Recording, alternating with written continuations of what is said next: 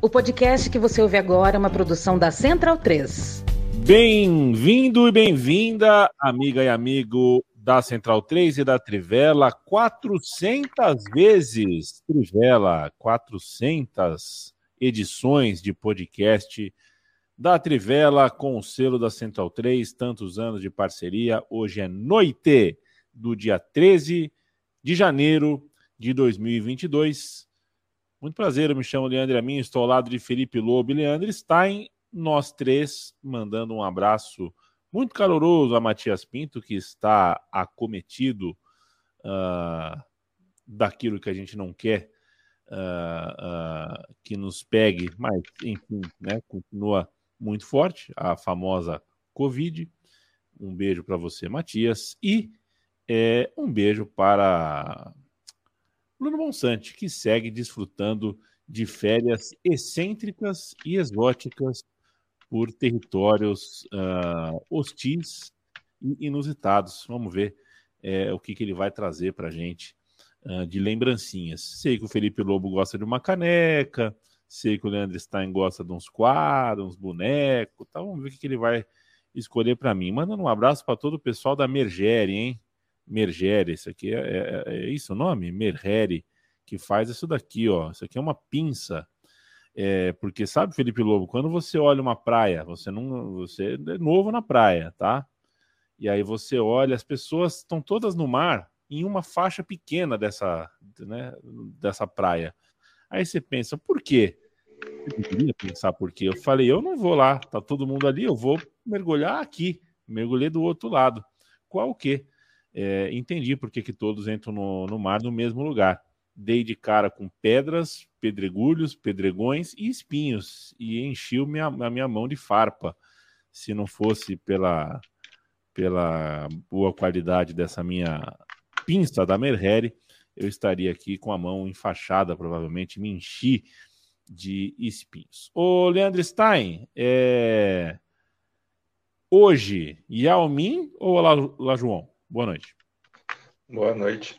É, eu acho que eu tenho um carinho pelo Olá João, assim, pela representatividade, hum. pelo próprios, pelos próprios títulos do hum. Houston, né? Ocupar aquela lacuna entre os dois tricampeonatos do, do Bulls. É, eu gosto do Olá João falando de quadra, né? Então, é personagem importante da NBA aí de, dos anos 90.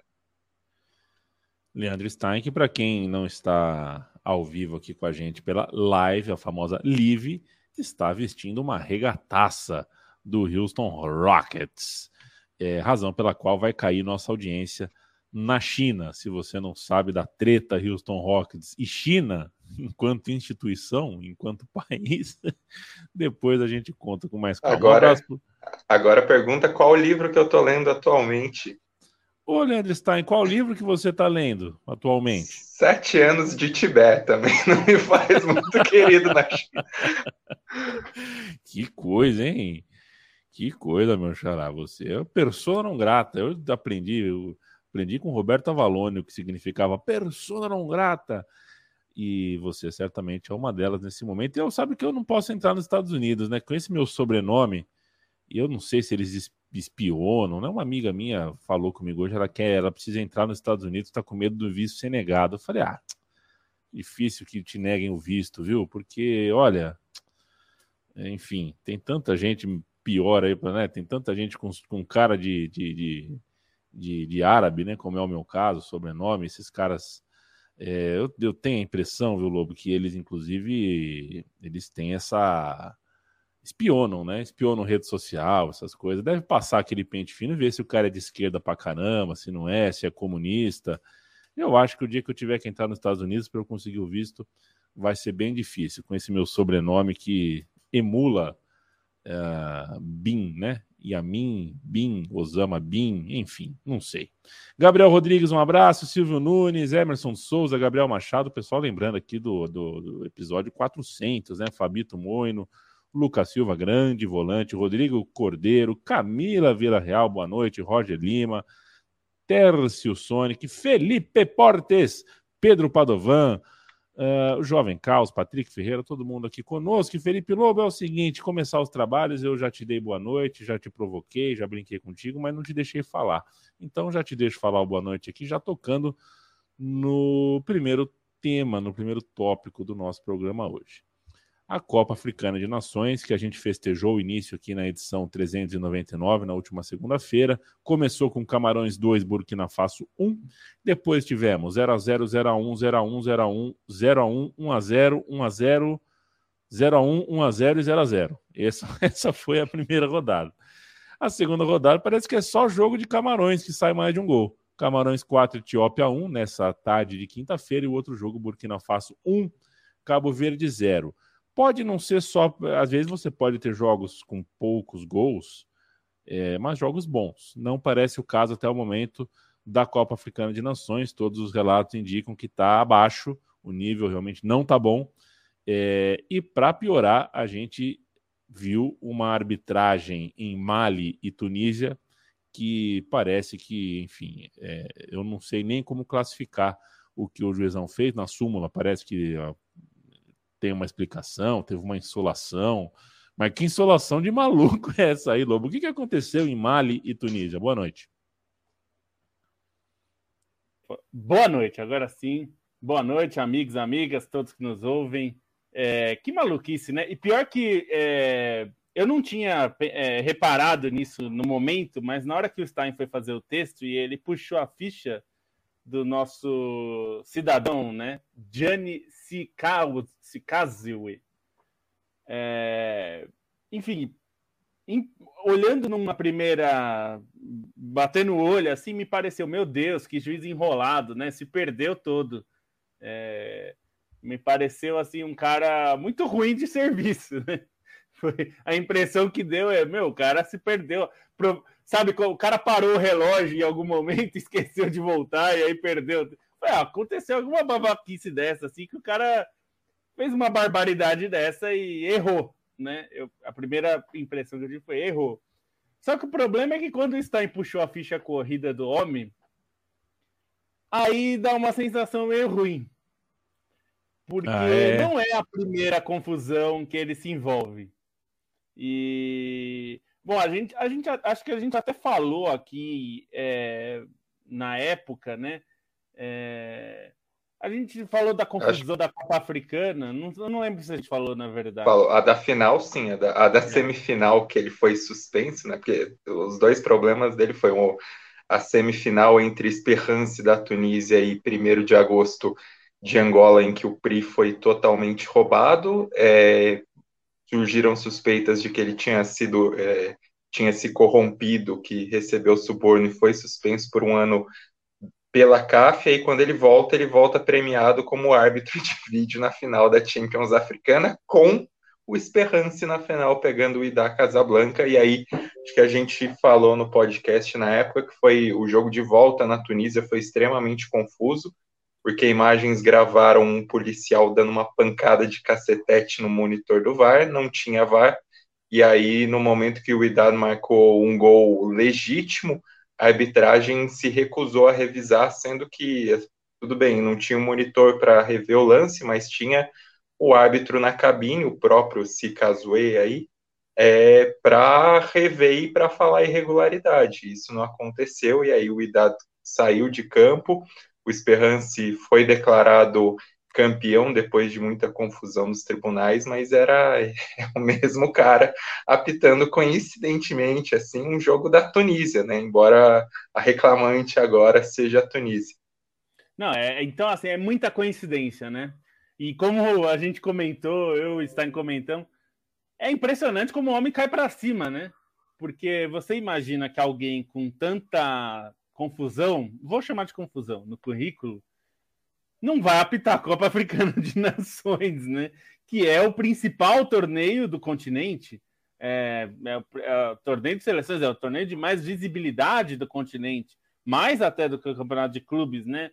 Já que o campeonato de clubes não é tão é, transmitido no mundo, a Copa Africana é, né? A BBC, por exemplo, transmite para a Inglaterra, onde tem muitos é, muitos interessados e muitos descendentes também, né?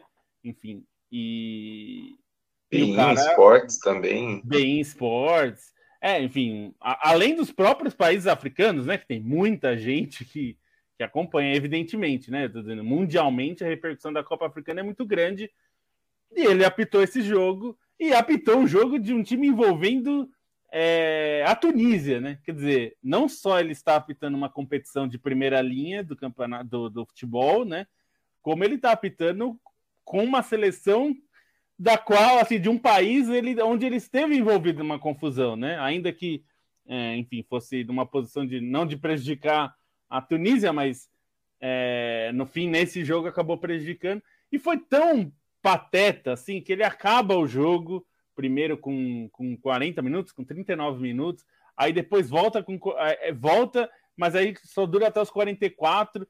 E aí o, o técnico da, da Tunísia já na coletiva aí falaram: não, vai retomar. Ele, o técnico da Tunísia falou: os caras já estão fazendo tratamento, já estão na banheira de gelo, que voltar. É... Foi uma palhaçada, foi assim, uma, uma, palhaçada. E é o tipo de coisa que joga muito contra o campeonato, né? Porque é mais do que um resultado é, manchado, né? Porque ah, você pode dizer, a Tunísia perdeu um pênalti durante o jogo, pode dizer que ele não, não faria um gol nos, sei lá, se cogitou que teria pelo menos uns oito minutos de acréscimo, né? Considerando todas as paradas do jogo, e não teve. É, quer dizer, não teve nem acréscimo, né? Porque o jogo nem, nem o tempo regulamentar teve. Aí você até pode argumentar, mas na verdade não importa, né? O juiz não pode acabar o jogo antes. É, isso não existe. É, é, então, é, ainda que seja a premissa do árbitro é, acabar o jogo depois do tempo regulamentar, é, com várias ressalvas nisso, né? Porque hoje já existe um controle maior, justamente porque antigamente, quando não tinha quantos minutos de acréscimo, não tinha essa coisa de placa e tudo mais, se, havia alguma suspeita que os árbitros é, é não, eram, não eram claros, enfim, podiam tentar. É, tinham mais poder para manipular resultado. Essa coisa de levantar plaquinha de acréscimos e tal, que é uma coisa historicamente recente, é também para evitar esse tipo de coisa, né? É também para evitar um tipo de, de manipulação de alguma forma, né? Uma, uma possibilidade. E, e o, a coisa é tão curiosa que o próprio quarto árbitro fica sem entender, ele não entende o que aconteceu. No, ah, dá aqueles três segundos que ele fala: Não, mas tá acabando o jogo. É, enfim, foi uma loucura. É, pensando do ponto de vista, falando do ponto de vista de futebol, né? É, muitos resultados essa semana de tropeços de favoritos, né? Uh, Argélia empatou, né? Com Serra Leoa, é um dos times mais fortes da África hoje, né? É a atual campeã é, africana, né? Da, da CAN de, de, dois anos, de três anos atrás, né? É adiado. E acho que só Camarões mesmo conseguiu jogar bem, assim, ou pelo menos é, ter um resultado melhor. Acho que a Nigéria fez um bom jogo do, dos, dos favoritos contra o Egito. A Nigéria dominou o Egito e, na verdade, 1 a 0 até foi pouco, podia ter sido mais. É, o Egito jogou bem mal. É, agora, dos outros, difícil salvar alguém. Não sei se o, se o Stein salvaria alguém. Eu acho que é os melhores dessas, dessa primeira rodada, desse início, né? De segunda rodada, começou agora. É, eu acho que a Nigéria foi o time que mais me convenceu e Camarões é, pareceu um pouquinho melhor também. Mas os outros favoritos sofreram mais e não é uma novidade que isso aconteça. A Copa Africana é bastante é, conhecida por ser difícil para os favoritos, né? Mesmo os times menores é, ou sem tanta tradição costumam complicar bastante. É um torneio bem equilibrado. É, eu gostei só para pontuar também, acho que Gâmbia foi uma seleção que me agradou, porque é uma das estreantes, né, junto com Comores. É, tudo bem que tinha um jogo mais acessível ali com a Mauritânia, mas eu gostei da partida que eles fizeram.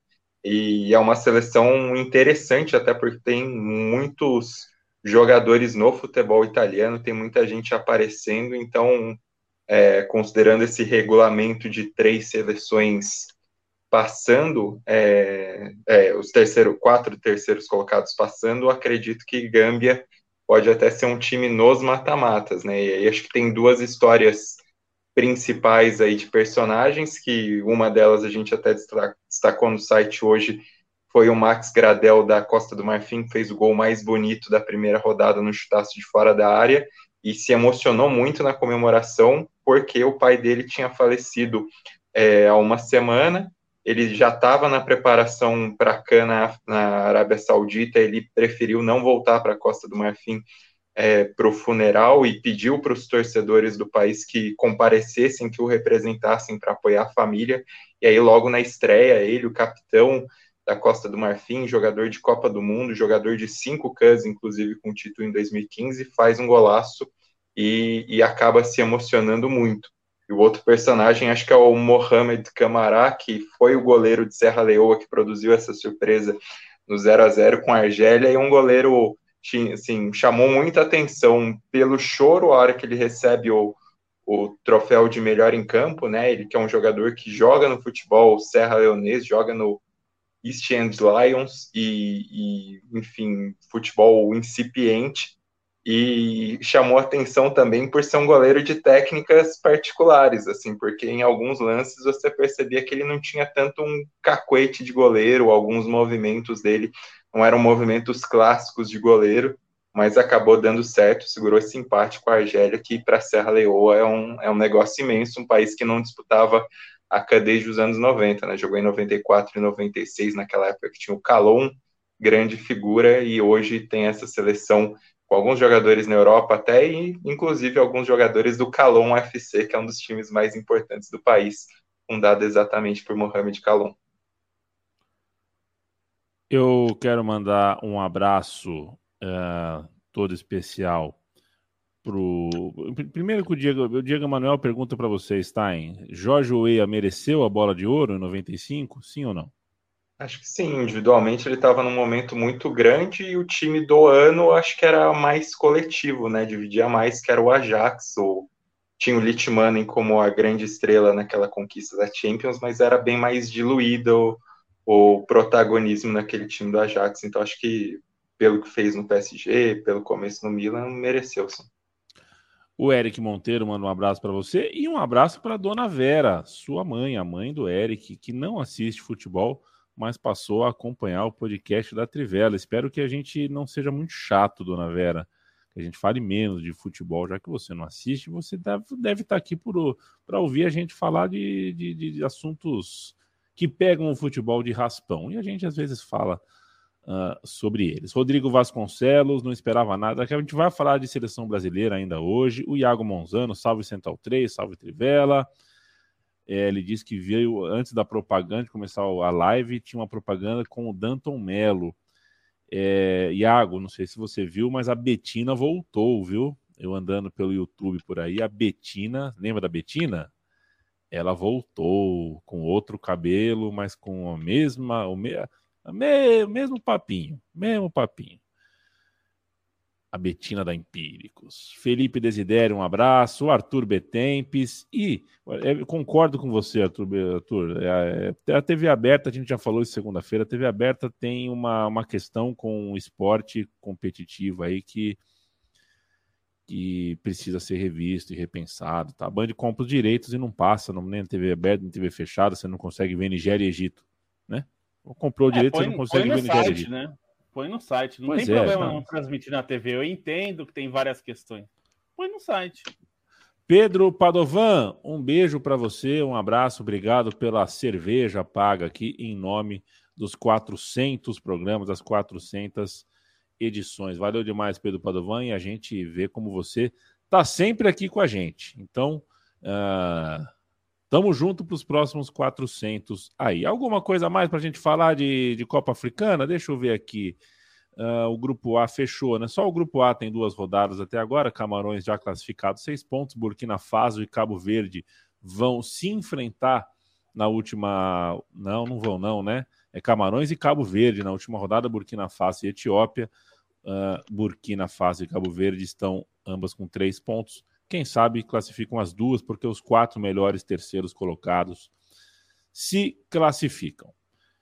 É, quero falar com os senhores, quero falar com você, Leandro Stein, passar um pouquinho pelo futebol brasileiro. Acho que de segunda-feira para cá é, muita coisa aconteceu, contratação para cá e para lá, mas tem uma coisa com o Atlético Mineiro aí que é interessante, né? Porque são duas figuras que estão chegando aí que merecem a nossa atenção especial. Uma delas muito conhecida, o Diego Godin, pelo, pelo tamanho do jogador, né, pela bandeira que ele é, um cara que fez dupla de zaga com Lugano num primeiro momento, com Jimenez num segundo momento e com outros ao redor de um tempo grande, com Coates e tantos outros, e foi um jogador de, de realmente, que, como se fala no Uruguai, né, de hierarquia, um grande jogador, mas não está saindo bem do futebol italiano, está sendo acusado de estar tá, acusado, né?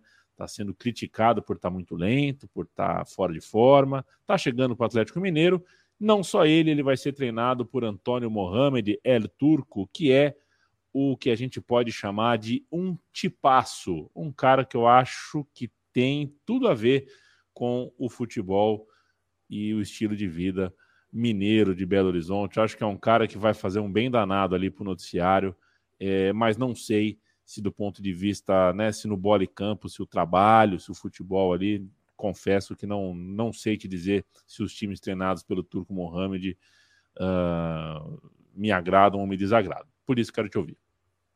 Bom, sobre o Godin, acho que é um, uma contratação que vale muito mais pelo peso, pela imponência, pela liderança e pela representatividade que é ter o Godin, né? Acho que o Godin entra é, com certa facilidade se a gente fosse montar o elenco da década no futebol europeu, acho que é totalmente factível escolher o, o Godin como um dos melhores zagueiros, um dos quatro melhores, cinco melhores zagueiros da Europa, porque a passagem dele pelo Atlético de Madrid é histórica, né? Não, não se nega pela importância, pelos títulos conquistados, pela grande forma e até pela representatividade daquele gol contra o Barcelona, por exemplo, que é tão marcante pro Atlético de Madrid, né, que deu o título de La Liga de volta ao clube depois de é, foi 96, é, depois de duas, mais de duas, é, quase duas décadas, então acho que tem essa essa representatividade.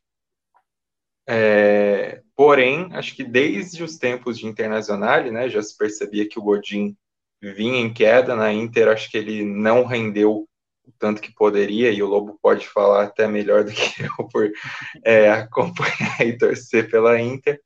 É, no Cagliari também vinha decepcionando, né? Tinha uma grande expectativa de que ele pudesse ser uma, uma liderança importante no Cagliari, trouxe peças interessantes, mas é um time que não, não consegue engrenar e nessa temporada está muito claramente ameaçado pelo rebaixamento. Acho que o Atlético, o Atlético Mineiro contrata é, por essa história dele, mas tem dúvidas realmente o quanto que ele vai render, é, se realmente essa mudança para o futebol brasileiro pode fazer bem a ele em questão de intensidade, enfim, em readaptação, mas é pensando em troca, né? Pensando que o Júnior Alonso saiu depois de fazer um campeonato brasileiro estupendo, de ter uma passagem estupenda como um todo pelo Atlético Mineiro, vai para a Rússia Acho que em comparação com o Godin é, é, é, difícil pensar em, em momento dos jogadores, né? Porque o Júnior Alonso era um cara em ascensão,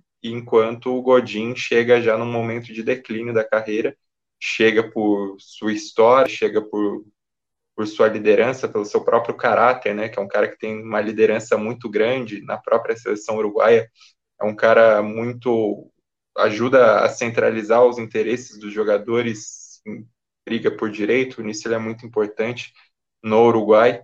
E acho que a questão no Atlético Mineiro é isso, né? Ver como ele vai se adaptar nesse nível, é, sendo que mesmo nas eliminatórias, assim, muitas vezes o, o futebol dele não, não era tão interessante assim. Mas eu acho que por peso, pensar num Godinho no futebol brasileiro, é, e pensar no que ele pode render se ele realmente tiver é, essa adaptação, acho que é, é um grande acerto nesse sentido, apesar de todas as normais desconfianças. Sobre o Turco Mohamed, acho que é um baita de um personagem mesmo, é um cara é, muito querido, principalmente no futebol mexicano, né? Tem a história dele na, na Argentina em si, chegou como técnico a ser campeão da Copa Sul-Americana contra o, é, com o Independente em 2010, naquela final contra o Goiás.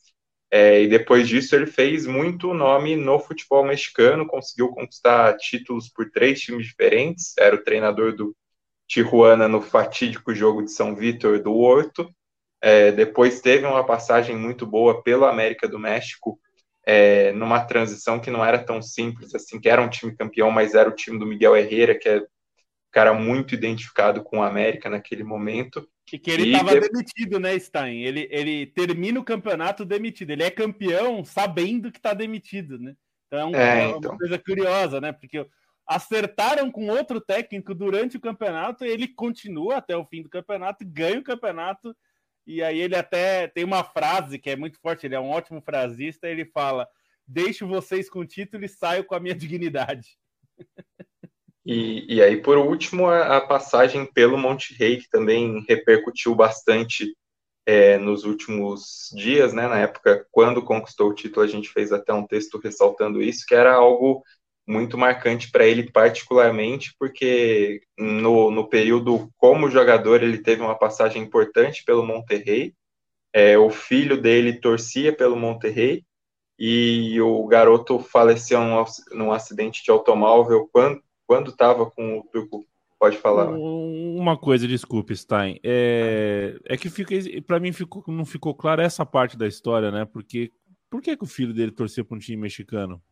Porque o pai de, porque foi um grande momento do, do Turco Mohamed no futebol mexicano e aí era acho que naquele momento que o garoto estava construindo a percepção dele de futebol. Lá, tá, então, é, o pai torce, tá o pai jogava no Monterrey, o, o filho estava construindo essa identidade de futebol Perfeito. e aí é, foi nesse período e em 2006 ele faleceu, né? O, o Turco Mohamed e esse garoto Farid, eles estavam na Alemanha para ver a Copa do Mundo, estavam no num motorhome e aí o, o automóvel sofreu um acidente quando eles estavam indo embora já é, para o aeroporto de Frankfurt, o garoto faleceu e aí o Turco Mohamed tinha feito uma promessa de conquistar o título mexicano à frente do Monterrey, o que aconteceu em 2019, e aí são cenas muito tocantes do Turco Mohamed com um terço nas mãos representando o filho, emocionado, chorando, e, e, acho que é um acho que ele pode dar muito certo no Galo, porque ele tem um, um estilo de jogo agressivo, mas que é uma agressividade que parte muito em velocidade, em verticalidade, é, é uma marca geralmente dos times dele. Eu acho que dentro do que o Cuca propunha, ainda que o Cuca tivesse uma ideia é, mais voltada para a defesa em si, para depois construir o ataque, acho que pode casar nessa transição, até pensando nas peças que o Atlético Mineiro tem. É, e acho que é um cara que é mais explosivo, é mais esse personagem vivo dentro do futebol, mas acho que é um cara que, dentro disso, ele pode é, realmente construir uma relação no elenco do Atlético Mineiro, que tem muito peso, né? Tem muito cara grande ali. Acho que a própria liderança do Hulk, que foi muito elogiada durante o Campeonato Brasileiro, pode ser importante nesse contato, pensando nos jogadores é, estrangeiros, principalmente os argentinos no elenco do Atlético Mineiro. Eu acho que, dentro das escolhas possíveis, eu vejo com bons olhos, assim, vejo até com olhos melhores, por exemplo, do que o contato com o Jorge Jesus que existia. Acho que para formar essa liga com o Atlético Mineiro, acho que o, o Turco Mohamed acho que tem características que, podem ajudá-lo nisso, né? Mas nunca dá para saber. Eu também achava que o Dudamel poderia ser uma boa escolha para o momento e a gente viu o que aconteceu. É, tem, tem muitas particularidades no futebol brasileiro que nem sempre é fácil de, de se adaptar. E, a, e, eu concordo com o Stein, eu acho que é uma escolha mais interessante do que o Jorge Jesus. O Jorge Jesus nunca mais vai ter uma temporada como teve em 2019. Não porque ele não é competente para isso, mas é porque tudo deu certo. E não é sempre que tudo dá certo, ainda mais quando ele entra no meio e tal. A gente, é, a gente sempre fala assim: o trabalho dele seria bom de qualquer jeito, mas é, quase foi eliminado nas oitavas de final. Acontece assim, esse tipo de coisa. É, não é sempre que o ano é mágico e, e acontece tudo isso. É, eu acho que é interessante porque a gente fala muito sobre mercado sul-americano e tal, mas pensando em América Latina, né? O México é um campeonato tão forte, ou até mais forte, em alguns casos financeiramente até mais forte que o brasileiro. Né? É, é, são, são, o Monterrey é uma potência do continente, se a gente pensar, né? É, tanto de vezes que nos última, na última década, né? Quantas vezes chegou a decisões e ganhou títulos de, de é, mexicanos e até continentais, né? Foi para o Mundial de Clubes. O próprio modelo, né? Não são clubes empresas, são as empresas que são donas dos clubes. são empresas clube, né? Na verdade, é a empresa que tem um clube. Investem é, pesado, mas também a gente vê trocentos absurdos por lá, né? É, é. E então eu acho que é um cara interessante. Tem, ele tem muitas características que eu, tô curioso para ver no Atlético. A primeira coisa é, ele é o contrário do Sampaoli, não em termos de estilo de jogo, mas em termos de ideias. Ideias no seguinte sentido: o Sampaoli ele tem uma ideia e os jogadores que se adaptem a essa ideia e ele joga naquele modelo e o time tem que se adaptar àquele modelo e acabou. O Mohamed, é, ele tem times muito diferentes, né? É, os times dele não são exatamente iguais, assim. Não tem, ele não tem uma característica é, de, de manter uma ideia de jogo tão fixa em qualquer time que ele joga. E ele até falou sobre isso, né? Em várias das entrevistas dele, ele já falou: ah, eu me adapto ao que tem de característica no time, né? Porque ele falou: o América era um time que gostava muito e era muito eficiente em contra-ataque, então a gente tentava explorar o contra-ataque. O Tijuana era um time que a gente era melhor defendendo do que atacando, então ele, ele montou um, um time que conseguia se defender muito bem para conseguir atacar com mais segurança. É, e, enfim, o Monterrey era um time ao contrário, era um time de, de é, massacrar o adversário, assim, com uma pressão forte. A gente viu, o Liverpool sofreu contra o Monterrey no Mundial, né? É, não foi só contra o Flamengo que o Liverpool teve um jogo difícil, né? Assim, de alto nível. Teve que sofrer contra o Monterrey também na semifinal, né? Porque o Monterrey era um bom time, assim. O Liverpool era melhor que o Flamengo e que o Monterrey, mas não atropelou ninguém, né? É, e acho que essa é uma lembrança importante que a gente tem que ter também, que é, enfim, a gente vem assistindo os, os, os, mexicanos fazerem bons papéis, né? E ele é um cara interessante por causa disso. Ele não ele não tem um, uma ideia muito definida de time. Ele tem uma ideia de explorar o que os jogadores têm. É, no Celta, por exemplo, não deu certo. No Celta, é, os jogadores é, não gostaram muito do jeito dele armar o time. É, ele fala que sempre arma o time pensando no adversário, então não é um time que, digamos, vai ter uma ideia igual contra todos os adversários. É, a gente viu isso aqui no Brasil, por exemplo. Várias vezes a gente viu críticas, às vezes até exageradas, contra o Abel Ferreira por fazer exatamente isso. Por várias vezes adaptar o time dele ao adversário, para anular o adversário e poder é, criar jogadas em cima dos defeitos do adversário. E algumas vezes o Abel foi criticado por isso aqui. Então é uma questão que no Brasil a gente nunca consegue é, prever muito porque tem muitas características próprias. Mas eu acho interessante, eu acho mais interessante que o Jorge Jesus e mais interessante que a maioria desses nomes que surgiram por aí. E, e assim, embora ele seja, né, ele é um técnico estrangeiro, mas é um técnico sul-americano, né? Ainda que tenha se consagrado no México, que é, é já é América Latina, né? Não é sul-americano, mas ele é sul-americano, um jogador, é, foi jogador e, e é técnico é, com características bem sul-americanas. Então é, é, interessante, eu acho que vai ser interessante de ver. Não sei se vai dar certo porque não tem bola de cristal, mas eu acho que é uma ideia boa, assim, de trazer um cara que é bem diferente. E não, vocês não vão se arrepender de jogar no Google foto do Turco Mohamed jogando futebol. Eu fui ver aqui como é, qual era o naipe dele jogando pelo Monterrey, né? Vocês não vão se arrepender, cara. É cada cabelaço. Era desses que diz uma coisa meio Eduardo Colde, assim. Achei uma foto dele, deve ser alguma homenagem, alguma coisa que ele nem é. Qual é esse time? Não sei se é o Tijuana ele jogando com o cabelo pintado igual a bandeira do México, verde, branco no cucuruto e vermelho do outro lado. É o Extinto Toros Nessa, que é ah, o, aquele time que o Bebeto jogou. É verdade, é o Toros Nessa, exatamente. Figuraça, hein? Figuraça. Antônio Mohamed uma história que você você sorri com o cara porque ele é uma figura, ele é uma figura e de repente você está chorando porque a história dele também é muito bonita e ele é um cara muito emotivo. Então é um cara que mexe aí nessas duas pontas. Vai ser interessante. Sim. E é, acrescento que eu que sou um defensor da ideia de que não dá para times que têm orçamento pequeno uh, ficarem reféns de um estilo na hora de procurar um técnico, né? Por exemplo, eu não vejo problema de do, do Botafogo é, ir atrás do Oswaldinho de Oliveira e do Abel Braga, ouvir os dois técnicos, por exemplo.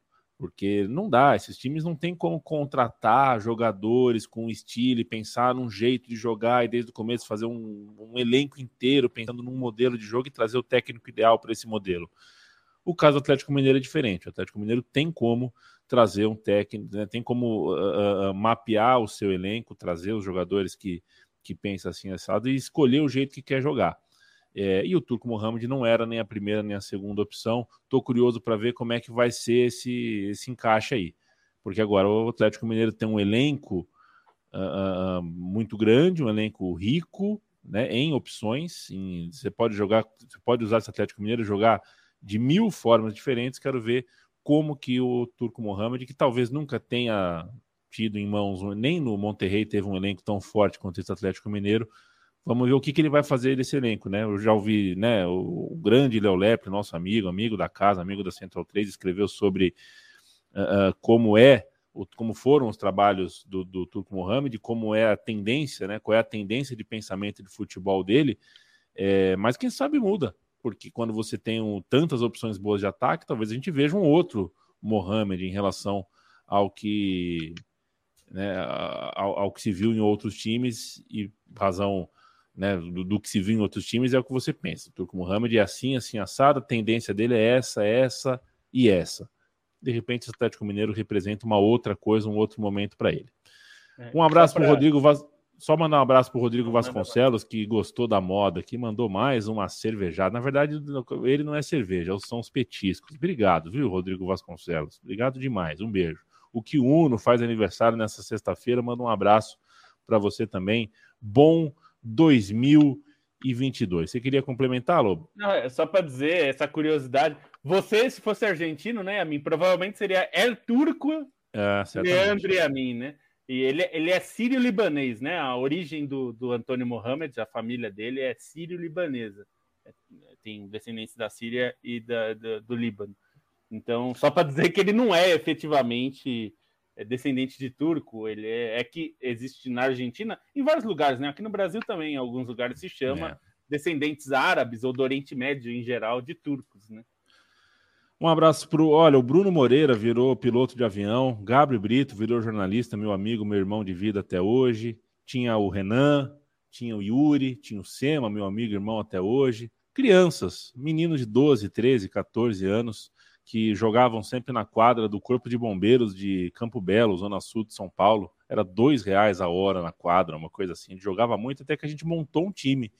Comprou um jogo de uniformes, montou o um time. Era o Campo Belo, o Clube Atlético Campo Belo. E a gente começou a tentar marcar contras é, é, escolinhas do bairro, né? Era um time clandestino, uma molecada que jogava na quadra do Bombeiros. A gente jogou contra umas escolinhas até que a gente chegou no auge foi jogar no Sírio Libanês contra os garotos do clube Sírio Libanês. É, foi um dos maiores assaltos da história do futebol paulista, Felipe Lobo. Eu nunca vi crianças de 13, 14 anos serem tão roubadas quanto naquele jogo dentro do Sírio Libanês. Desconfio até que o juiz era esse mesmo aí de Mali uh, e Tunísia. Preciso buscar a súmula que já não Meter a mão mais. em vocês, é isso? Meter a mão no Campo Belo, cara. Eu tenho. Isso já, olha, já passaram mais de 20 anos. Isso está aqui, entalado na minha goela. Vamos falar de KTO, Felipe Lobo. Vou mandar um abraço para todo o time, toda a equipe da KTO. KTO.com é o site que você deve acessar agora, se já não acessa, e fazer a sua inscrição, faz o seu registro. É o site de aposta parceiro aqui da Trivela que faz um trabalho muito legal. É, tem lá dentro, uh, por exemplo, o jogo Malandrinha. Procure o jogo Malandrinha, tem que entender do que se trata. E, enfim, uma vasta gama de esportes, variedade de partidas. Você pode apostar por lá. E se fizer o registro usando o cupom Trivela, é, e na descrição aqui do, do no nosso podcast, na descrição, a gente deixa um link. É, você ganha 20% de free bet, ou seja, o que você depositar de início, é, você, uh, ao fazer a aposta, por acaso perdeu 20%, volta para você, volta para a tua mão. KTO.com. Toda quinta-feira a gente faz uh, as nossas dicas, a gente dá as nossas dicas, né? O Lobo e o Bonsa dão as dicas. Como o Bruno Bonsante não mandou, não chegou, né? A carta com as dicas do Bruno Bonsante, ele que está em Praga, na Tchecoslováquia. Eu já falei para ele, cara, já não, não, tem mais a Tchecoslováquia, mas ele disse que está lá. É, a gente vai ouvir as dicas de Felipe Lobo Batista. Bom, é, vamos lá. A Inter está em grande momento no futebol italiano, ganhou a Supercopa é, num jogo bem sofrido, inclusive contra a Juventus. Foi bem é, a prorrogação e o segundo tempo até foi bem arrastado. Mas a Inter está num bom momento, é a líder do campeonato italiano e vai ter um jogo bem difícil, mas bem interessante nesse fim de semana, fora de casa contra a Atalanta. É, a Atalanta também vem num bom momento, está ali brigando nas primeiras posições para ir de novo à Champions. É, mas a Inter eu acho que está num momento interessante e eu acho que a vitória da Inter está pagando muito bem. 2,40 a vitória da Inter jogando fora de casa. É, a Inter só perdeu um jogo nesse campeonato italiano, então é, é um placar, é uma, uma, vitória possível, não é algo é, improvável, não. Tá pagando 2,40, acho que é um índice é, bastante interessante para, enfim, para você apostar é, nesse, nesse time, né? Outra, outra coisa interessante, assim, uma cotação que eu achei um pouco alta, é, né? Enfim, Acho que tá, dá para dá pensar um pouco é, no que está acontecendo aí. É, dois, um confronto de dois times pequenos é, na Espanha. Esse fim de semana tem Copa da Espanha para alguns times e outros vão ter o Campeonato Espanhol. É, o Espanhol, o, o, outro time de Barcelona, vai enfrentar o Cádiz fora de casa. É, a vitória do Espanhol, o Espanhol é um time fraco e o Cádiz mais fraco ainda. Mas a vitória é, do Cádiz, o Cádiz é, é, azarão dentro de casa contra o Espanhol. Mas a vitória do Espanhol tá pagando 2,40. Assim, não é exatamente. É, são dois times fracos, então, assim, a, a, chance ali pode acontecer mais ou menos qualquer coisa, né, nesses dois. Mas a, a, a chance do espanhol é razoável, então Espanhol de Barcelona, 2,40 também. Essa é uma aposta um pouco ousada, tá? Não, não, não aposte muita coisa, não. Porque é um jogo, esse é um jogo de dois times bem imprevisíveis. Não dá para dizer que assim é um, é, é, um placar muito fácil de prever. Mais uma cotação que está interessante no campeonato inglês. É, o Aston Villa, que deve ter a estreia de Felipe Coutinho, vai enfrentar o Manchester United. E o Aston Villa e Manchester United está pagando 1,84 para mais de dois gols e meio, ou seja, precisa ter três gols no jogo para você ganhar essa aposta. Tá pagando 1,84, que é uma cotação que eu acho bem interessante, considerando que são dois times que jogam, né? É, o Manchester United deixa jogar mais do que gostaria, inclusive, e o Aston Villa é um time é, que tem bons nomes ali, né? Não exatamente só por, por causa da estreia do Coutinho, mas é um time que o Gerrard tem feito jogar contra o próprio Manchester United na FA Cup, né? Na Copa da Inglaterra. É, só não passou porque deu muito azar, e assim, o time jogou bem, é, perdeu de 1 a 0, teve dois gols anulados, um deles bastante duvidoso. É, então, interessante, assim. Eu acho que é uma cotação interessante, porque deve ser um jogo com, com bastante gols. Então, mais de dois gols e meio, 1,84. São essas três hoje. KTO.com, sempre lembrando, aposte e brinque com aquilo que você pode perder. Não aposte o que você não pode perder. É para ser uma diversão. Você não vai comprar uma mansão é, apostando na KTO é uma brincadeira de aposta, você ganha um dinheiro, você uh, se diverte, pode estudar a coisa, mas só aposte sempre com responsabilidade. KTO.com, um abraço para todo o time da KTO. E um beijo, já que falamos muito do Atlético Mineiro hoje, né? Não podemos não deixar de registrar que a vovó do Galo, 101 anos, infelizmente é, foi embora, morreu hoje. A vovó do Galo, que era uma torcedora símbolo, mais do que uma torcedora símbolo, né? A torcedora símbolo do Atlético Mineiro.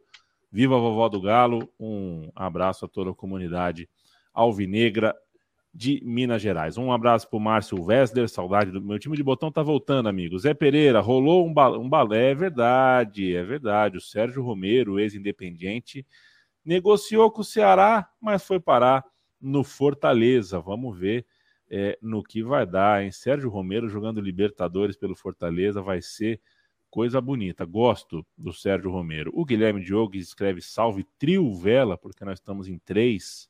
É, Guilherme, quando a gente tem que usar caps lock, significa que o, que o trocadilho é ruim, né? É, um abraço, inclusive, para Júlia Poloni, é, que certo dia desses eu perguntei para ela se cachorro tem colesterol.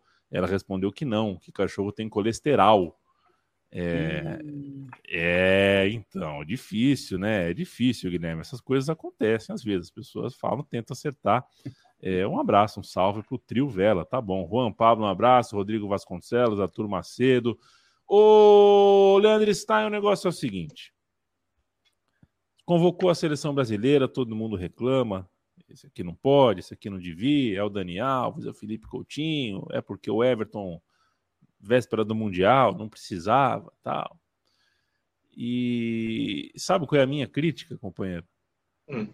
26 caras, convocar 26 caras para jogar dois jogos, é, eu não, não, sei, cara, porque daqui a, eu acho que Copa do Mundo, quando a Copa do Mundo começar a ser de dois em dois anos, ou de três em três, ou daqui, sei lá, 48 seleções, a FIFA vai liberar 25, 28, 30 convocados, vai acabar com toda essa dinâmica que a gente tem de olhar uma né, de olhar as peças, essa coisa dificílima que é você fechar uma convocação de uma seleção brasileira. Cara, 26 é muita gente, mas eu vou falar rapidinho depois quero te ouvir. Alisson, Ederson, Everton, Dani Alves, Emerson, Royal, Alexandre Alex Teles, Militão, Gabriel, Marquinhos e Thiago Silva, Bruno Guimarães, Casemiro, Fabinho, Fred, Gerson, Everton Ribeiro, Paquetá, Felipe Coutinho, Antony, Vinícius Júnior, Rodrigo, Gabriel Jesus, Matheus, Rafinha e Gabriel Barbosa.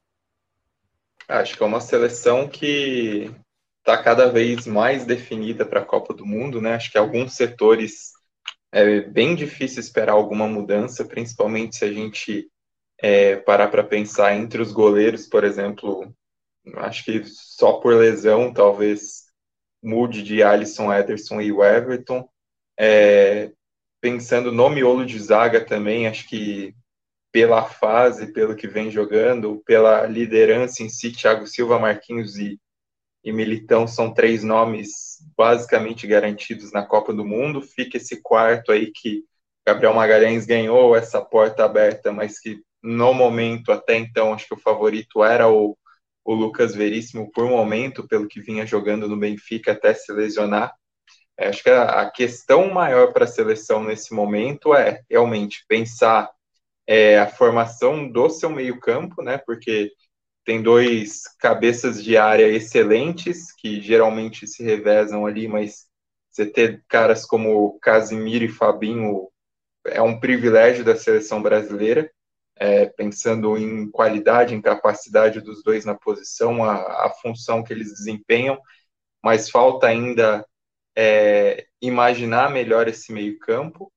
É, o ataque, acho que tem peças boas, tem bons jogadores em crescimento, né? Acho que o ataque, é, acho não, o ataque é o setor mais jovem da seleção, mas que ainda falta encontrar exatamente quem que vai ser o dono da posição, porque são realmente caras que estão é, subindo de produção no momento e aí um ano até a Copa do Mundo faz a diferença nesse, nesse tipo de percepção, né? Acho que a gente pode pegar o próprio Vinícius Júnior, que a diferença que fez de um ano para outro dele no Real Madrid é muito grande, né? De um jogador que vinha em amadurecimento para um cara muito efetivo, é, como se nota nessa temporada. Eu acho que a preocupação maior da seleção brasileira não é de hoje, talvez seja desde os tempos, tudo bem, ainda teve Mai, com Daniel Alves em grande fase, Marcelo, mas a, as laterais ultimamente andam muito problemáticas, tanto que o Daniel Alves permanece.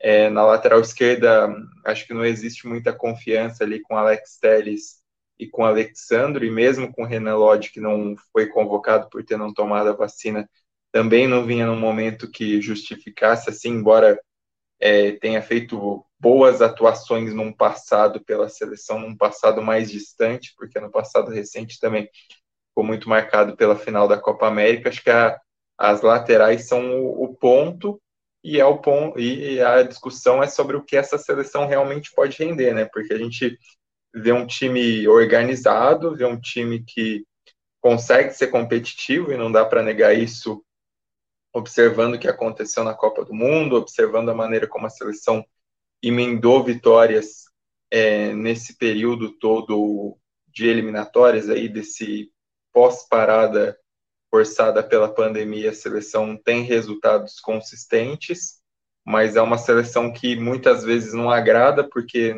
é um time inferior do que é o, em questão de produção de futebol, é um time inferior do que o aquele que o Tite apresentava é, antes da Copa do Mundo de 2018, né? Se a gente for pegar as grandes atuações dessas eliminatórias, talvez tenha uma, duas. Acho que a contra o Uruguai é, é o grande exemplo, mas não, não vai muito além disso.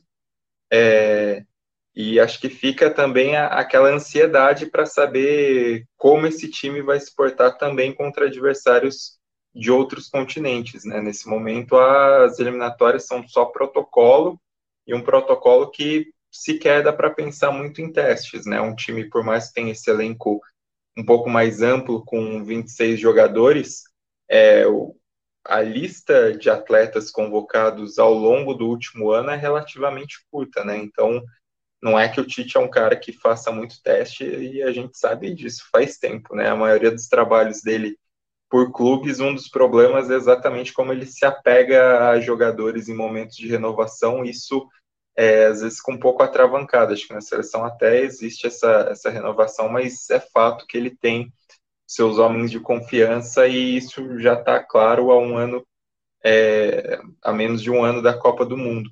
E, e aí fica a expectativa para os amistosos, né? Para quando terminar essas eliminatórias, o Brasil ainda vai ter é, duas datas FIFA, se não me engano, vão ser espaços para cinco jogos.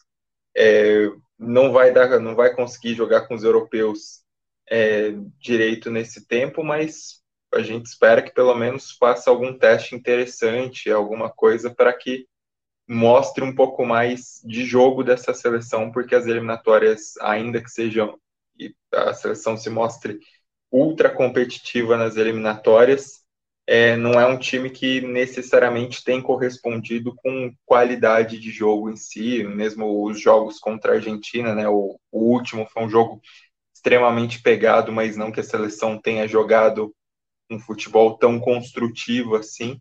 Então acho que fica essa, essa cobrança num momento que, comparando 2018 com 2022, as expectativas sobre a seleção acho que são naturalmente mais baixas por conta desse trabalho do Tite.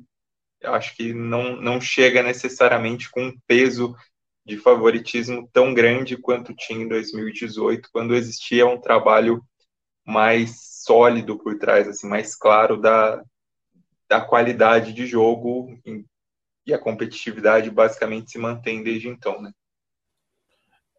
É uma, é, uma coisa que eu acho que é a discussão mais importante, que às vezes fica um pouco de lado quando a gente vê dia de convocação, é justamente isso que o Stein falou agora, de, é, de estilo de jogo e do, do desempenho em campo. É, eu acho que esse é o ponto que eu, eu, vejo como mais preocupante. Eu acho que o Brasil é um time sólido, é, não acho que é um time fraco, despreparado, nada disso mas não me convence em algumas situações. E não é só contra as seleções grandes. Eu acho que contra as seleções grandes você sempre vai ter dificuldade em qualquer situação, mesmo tendo um time bom e preparado. É, não é esse tipo de jogo que me preocupa. Acho que o que me preocupa são os, os jogos onde times, como por exemplo a gente viu contra a Sérvia é, na Copa, é, enfim, jogos que o adversário consegue travar o jogo. O, eu, várias vezes eu sinto que o Brasil não consegue ter muitas armas, muito repertório para mudar o jogo, para é, tirar o adversário dessas posições defensivas, né? É, acho que isso é o mais preocupante. Mas a seleção, assim, em geral, a, a, convocação, existe uma histeria por causa de um ou dois nomes em todas as convocações, sempre. Hoje foi o Daniel Alves, é, mais do que os outros.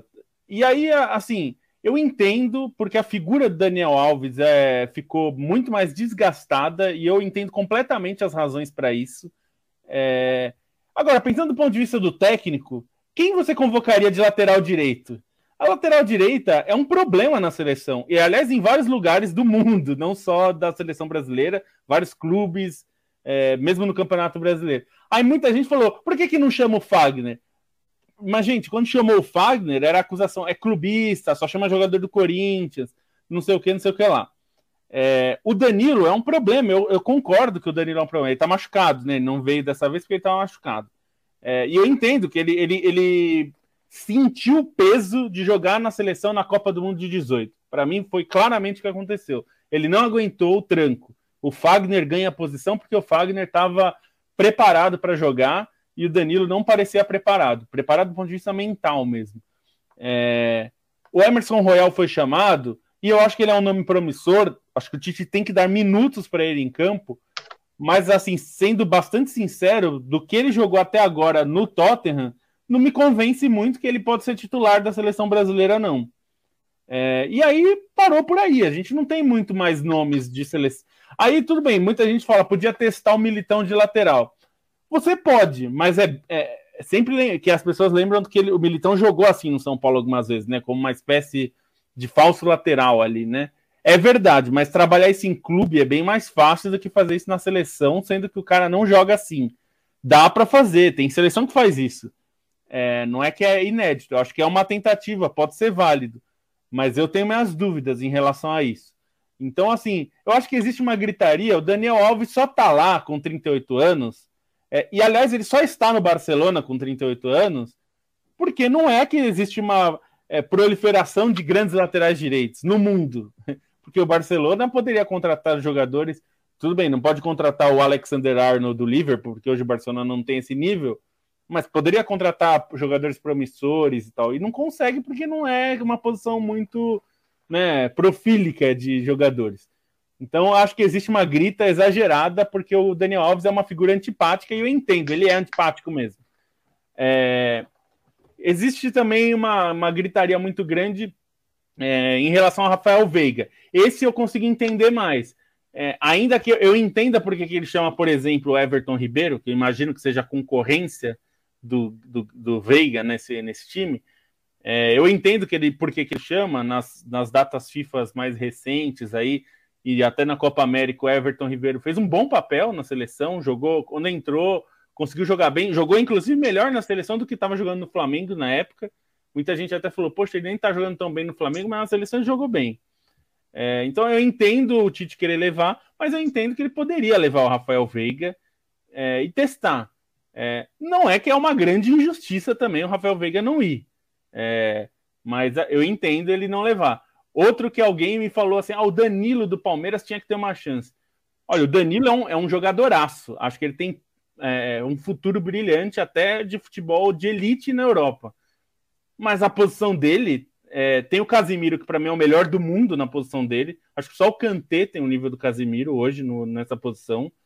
E tem o Fabinho, que é um nível, como o Stein falou, é dos níveis mais altos que a gente tem é, então, quer dizer, é uma posição que só vai levar dois jogadores, não vai dar para levar o Danilo, então, e com nove, nove jogos, faltam nove jogos para a Copa. O Brasil tem nove jogos até estrear no Catar. É, não acho que é o momento do Danilo mesmo. Vai ser depois da Copa, certamente. Mas não, não é. Então, assim, eu acho que também existe uma coisa de procurar injustiçados. E a gente, assim, para mim, não existe nenhum injustiçado. Não tem ninguém que ficou de fora que é um absurdo o jogador não tá. É, eu, por exemplo, não acho que o Gerson é jogador para esse nível de seleção brasileira. O Gerson é ex-Flamengo. Inclusive porque ele não tem jogado como volante no Olympique de Marseille, porque ele, ele não conseguiu jogar bem quando foi escalado ali. Ele joga às vezes aberto. Oi. Aí, mas aí só, só uma observação, né? Eu tam, concordo com você que não tem nenhum justiçado, mas aí bate no que eu te falei, né? Se você pode convocar 26, é mais fácil, né?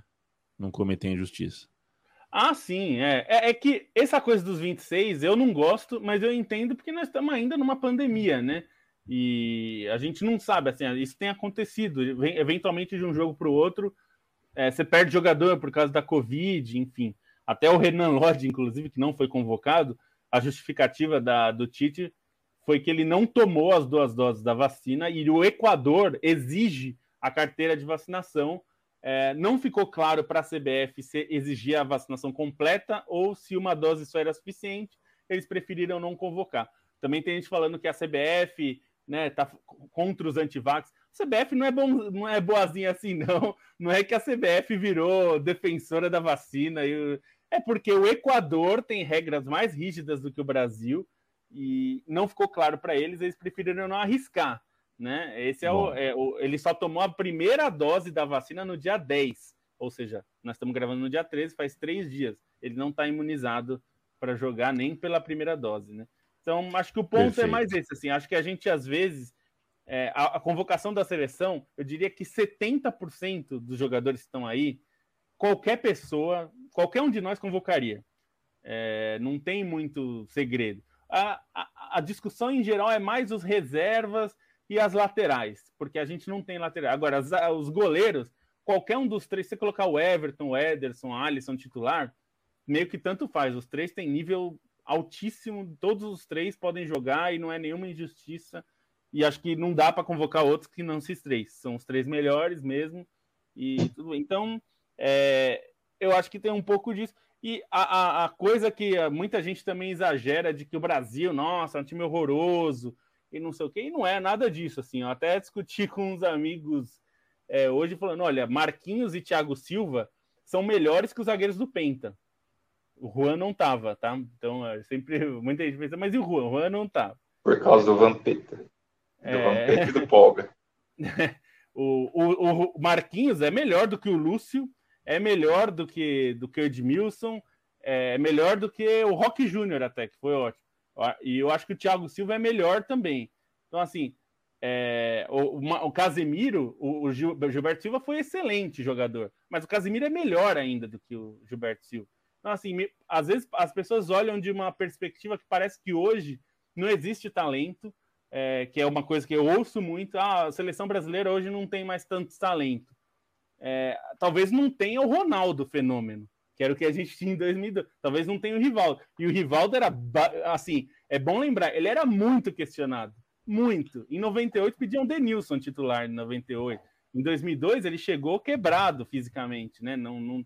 Então, é, a gente tem que também. Existe a coisa que a gente já falou várias vezes: um mercado da histeria. Vender histeria, especialmente contra a seleção brasileira, é muito bom. E eu não sou desses que defende seleção brasileira, que não sei o quê, que somos patriotas. Vocês sabem que patriotismo, para mim, é uma bobagem, não é, não é esse o ponto.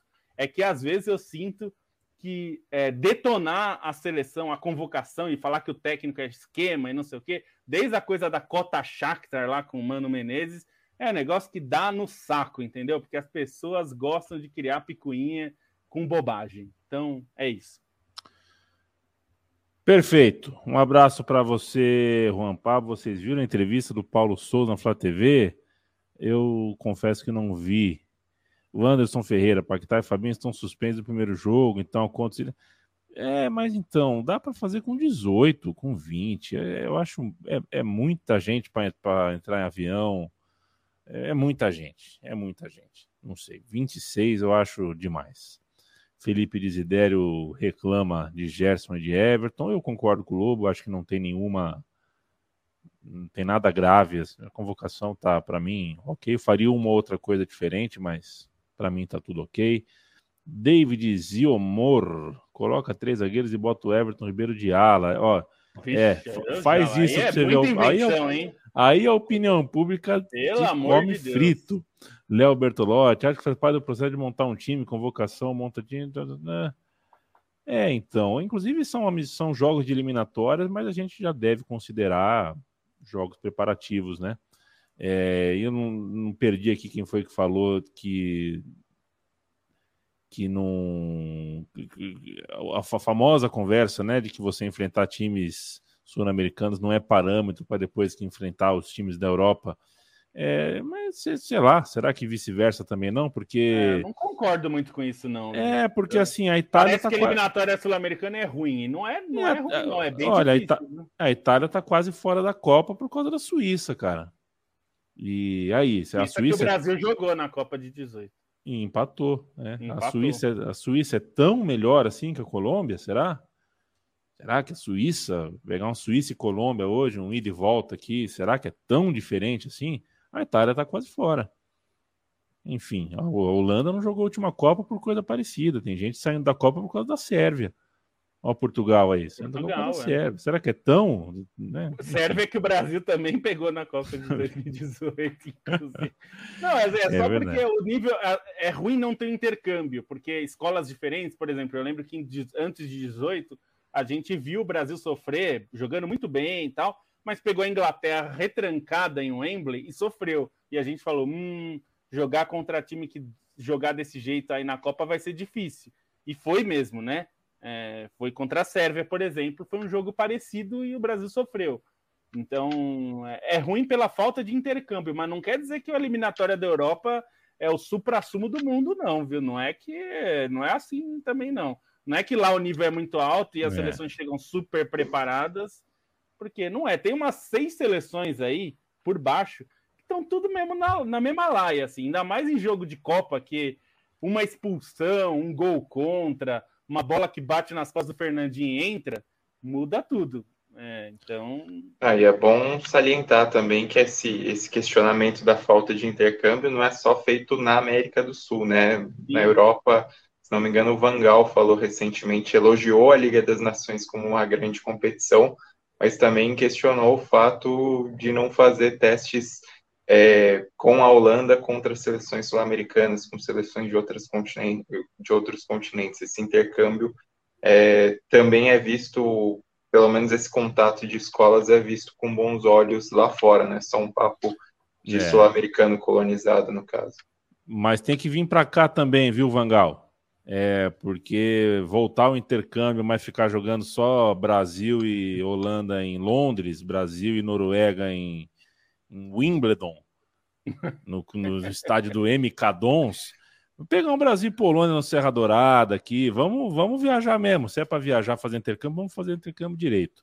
Esse Posso... foi o podcast. Diga lá, Stein. Não, só ler as aspas do, do Vangal aqui, ó. Ah, perfeito. Abre aspas, temos que medir nossas forças contra as melhores seleções, porque isso não aconteceu durante os últimos dois anos.